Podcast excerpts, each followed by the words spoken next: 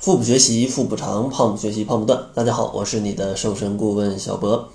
相信大家走在这个减肥的路上啊，肯定都是有各种各样的问题。其中最大的一个问题就是，大家对于减肥都有严重的拖延症，总会给自己各种各样的借口啊，说自己要吃饱了再减啊，今天放松一下，明天再减也来得及，各种各样的借口，对吧？一拖再拖，年纪越来越大。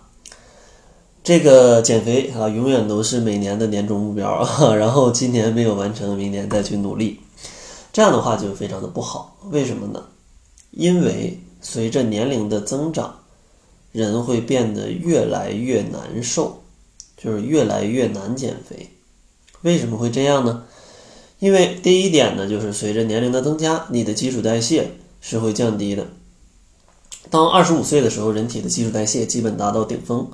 而在二十五岁之后，每十年人体的基础代谢会下降百分之二到百分之五，也就是说，二十五岁的时候你天天吃什么啊，什么活动，到了三十五岁你还这样的话，没有一点改变，那你就很容易发胖啊，听起来是不是很有压力？那应该怎么办呢？第一点需要注意的就是咱们需要补充充足的蛋白质来维持一个均衡的营养。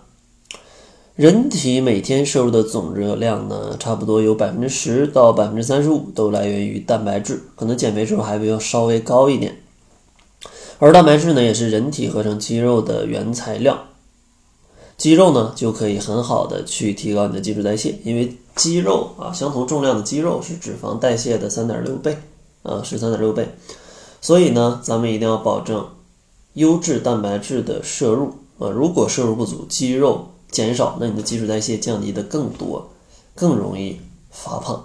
所以说，为了避免这种情况，咱们平时应该多吃一些鸡蛋的鸡胸肉啊、奶类还有豆制品来补充蛋白质。当然，上期节目告诉大家哪些肉是假肉啊，是不能吃的。中国居民膳食指南呢建议每天咱们摄入的肉的量在二百克左右，在二百克左右。当然，最好的话可以多种肉类一起来吃，畜呃畜禽类的、鱼类的，还有蛋类的啊，大家换着来吃是最好的了。第二点，可以帮助你提高基础代谢，甚至延缓的降低的办法就是少食多餐。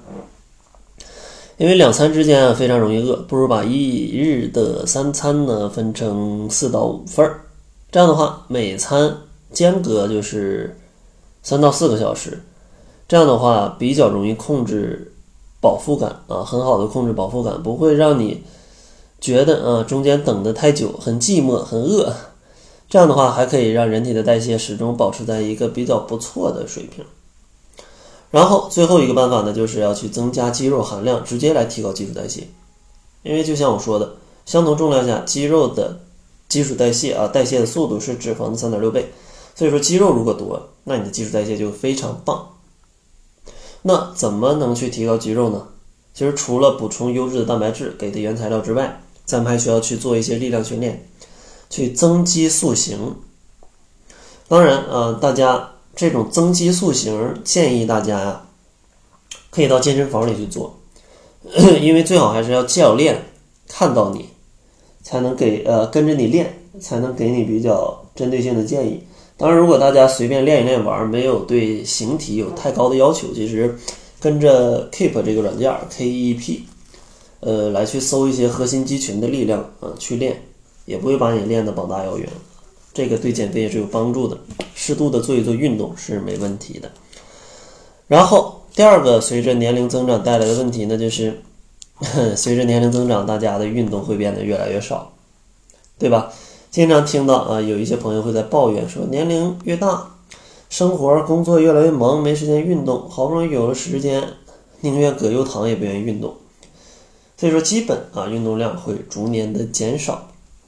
那应该怎么办？既然没有整块的时间运动，咱们就要利用一些碎片时间来做一些小运动。比如说上班的时候，提前两层下电梯啊，走一走啊，走两层路，对吧？工作一两个小时，起来。活动活动，拉伸一下你的这个肩膀啊，或者拉伸一下你的胳膊呀、腿啊之类的，都是不错的运动方式。然后饭后适当的去散散步，呃，不要吃完饭就回来坐到工位上就开始工作。然后第二个需要注意的就是咱们要制定一个合理的运动计划。比如说像繁忙的工作之余啊，我相信大家这个时间挤一挤还是有的。比如说每周咱们做个三到四次的有氧运动，比如说慢跑啊、游泳啊、健身操啊，每次在三十到四十分钟左右就可以了啊。相信大家回家都是有这个时间的，一周七天哎，拿出一半的时间，每次就三十分钟，肯定是有时间的，就看你想不想做。另外。如果可以的话，每周再增加两到三次的力量训练，比如说像很简单的平板支撑、卷腹啊这些，或者在 Keep 里找一些，都是很方便的。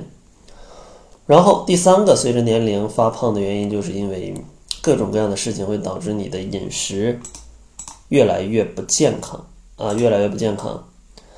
比如说工作繁忙啊。三餐不规律，早饭随便应付一下，午餐叫个外卖，晚餐回家在楼下的餐馆随便吃一顿，对吧？那应该怎么办呢？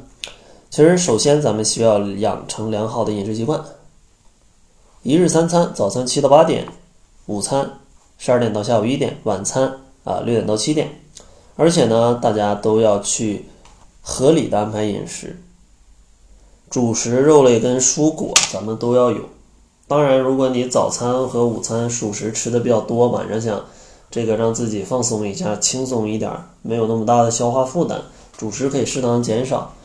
但你也要按照中国居民膳食指南来吃，而不要三餐都不吃主食，那是受不了的。